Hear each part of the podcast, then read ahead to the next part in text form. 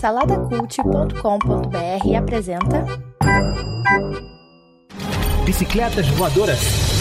Apresentado por Bruno Guedon. Essa família é muito unida. Antes de falar aí do quarto episódio de House of the Dragon, você já sabe, né? Segue o Bicicletas Voadoras Cast lá no Instagram, no Spotify e no Apple Podcast. Avalia aí com cinco estrelinhas. Se você estiver vendo no YouTube, dá o gostei, se inscreve no canal e a gente também tá lá no saladacult.com.br, beleza? Quarto episódio aí de A Casa do Dragão ou House of the Dragon. Aqui a gente tem mais uma vez um episódio lento, né? E uma coisa, uma tônica dessa série tem sido a passagem de tempo. A gente tem aí, mais uma vez, uma passagem de tempo entre um episódio e outro. Em um dos diálogos que na série aí do Demon com a Rhaenyra, a gente consegue pescar ali que apesar de não ter aparecido na legenda, a gente consegue pescar ali que se passaram quatro anos desde o primeiro episódio da série até esse episódio. Então, já que a gente está no episódio 4, talvez cada episódio é, ocorra um ano entre um e outro, pode ser. Apesar de que do segundo para o terceiro, né, a gente tem ali o bebê completando dois anos de idade, então tem uma passagem maior, enfim. Mas se passaram quatro anos desde o primeiro episódio. E aqui a gente tem a volta do Daemon Targaryen, depois lá da vitória que ele teve lá nos Stepstones, ele voltando ali pro reino e fica aquela tensão é, até com um visual diferente, com o cabelinho cortado, e fica aquela tensão, porque ele é um cara que estava, entre aspas, ali contra o rei, né?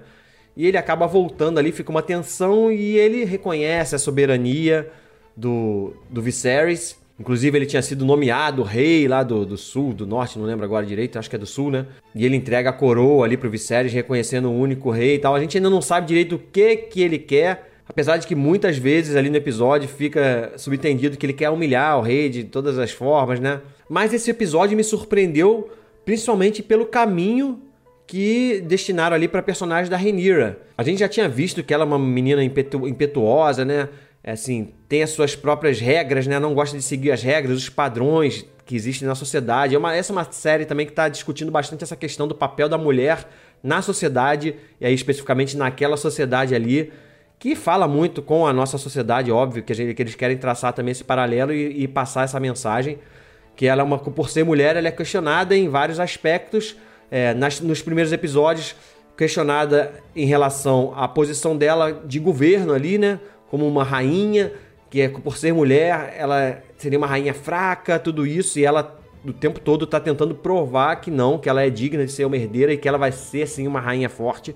Todas as ações dela na série até agora apontam para isso, para essa personagem forte, uma mulher forte, enfim. E aqui agora esse episódio especificamente tenta abordar a questão sexual, trazendo também a discussão de como a sociedade vê é, a vida sexual de um homem e a vida sexual de uma mulher. Isso é falado em alguns momentos, ela inclusive discutindo com o rei, falando que se eu fosse um homem, é, ninguém estaria questionando a minha vida sexual, eu poderia me casar e ter a minha vida sexual que tá, estaria tudo bem. Pelo fato de eu ser uma mulher, eu tenho que casar virgem, é, eu tenho que ser somente do meu marido tal. E o rei confirma isso, exatamente isso, isso, porque você é uma mulher. Eu não vou aqui entrar em juízo de valor, sabe, relacionado aos valores que cada um tem, é, a sua cosmovisão, crenças religiosas, enfim, não vou entrar nesse mérito, mas essa é uma discussão que está em voga, sim, hoje em dia, no nosso, no, na nossa realidade, e eles trouxeram ali pra, também para a realidade daquele universo. Eu achei uma mudança muito brusca, tá certo que tem uma passagem de ano ali, né? Muito brusca para revelar esse lado dela. Tá certo que ela é provocada ali também, né?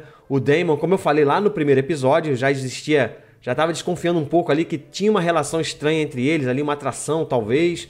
É pela forma como ela, como, como ela conversou com ele lá no primeiro episódio. E a gente sabe que os Targaryen tem essa, essa coisa de casar entre si. E aqui se consolidou isso quando ele leva ela escondida para conhecer a cidade. É até interessante porque justamente ela vê como o povo vê a figura dela também e isso não é, e esse preconceito contra as mulheres não é uma coisa somente da realeza, mas também existe ali no povo. Eles veem ela como uma, uma possível rainha fraca e ela até tenta ali, né, uh, vaiar para tentar mostrar uma visão contrária, mas o Demon corta e fala, cara, não adianta, é, é cultura, é cultural, você vai ser sempre vista como uma rainha fraca e essa vai ser uma luta dela, a série tá, in, tá indo por esse caminho, né? É uma série que tá sendo muito mais é, pensada em trazer essa mensagem do que do que mergulhar realmente na história. Tenho visto isso um pouco, né? Porque todo episódio bate nessa, nessa mensagem. Vamos ver até onde vai isso, né? Para não se perder, porque a gente é um entretenimento também, a gente precisa de uma boa história. E, e eu acredito que está tendo. porque depois ele leva ela para uma casa de prazeres ali e meio que aquele ambiente ali atiça ela e ela tenta, e ele tenta mostrar para ela que você é livre, você é livre para fazer o que você quiser, o seu corpo é seu, é, e ele tenta ali, né, é, seduzir ela e ela cai na sedução dele, mas em determinado momento ele corta ela, né? Não dá para saber por quê, se bateu uma crise de consciência nele ali ou se já estava tudo esquematizado, né? Porque a gente sabe que o Demon é um personagem que tem os seus interesses ali, como todos os outros, mas ele essa volta dele, né? Faz sempre a gente pensar, tem alguma coisa aí, e a gente vai ver mais pra frente. E ele corta ela ali, mas ela acaba voltando pro palácio, mas todo mundo vê, né? A gente vê ali já novamente aquela questão de usar as crianças para ter é, espião, que é uma coisa que a gente viu lá também na série do Game of Thrones, né? E essa informação de que a princesa estava numa casa de prazeres acaba vazando e chegando até o ouvido da mão do rei. Mas antes disso, a gente vê ali a Rainira voltando pro, pro seu quarto e talvez ali porque ainda estava naquele momento ali, né? Com os hormônios ali, a flor da pele, ela acaba chamando o Kristen para dentro do quarto e ele acaba tirando ali a virgindade dela, algo que provavelmente vai reverberar mais para frente, né? Justamente pelo fato dela perder a virgindade, não ser mais uma donzela, inclusive ser falada ali pelo rei. Uma outra bandeira que acaba se levantando também ali no, no final do episódio é a questão do aborto, né? O, o mestre dá, dá para ela um chazinho ali, a gente fica subentendido que é para isso, né? Que é para abortar ali, consequências indesejadas, enfim. Que é outra pauta também atual aí. Como eu falei, achei um pouco brusca essa mudança, mas beleza, se passou um tempo, ela é uma mulher, nada contra ela, ela ser desse jeito, tá, gente? É, só achei um pouco estranho eles seguirem para esse lado, mas ao mesmo tempo interessante, porque isso já gerou uma tensão, uma intriga ali interna na família, né?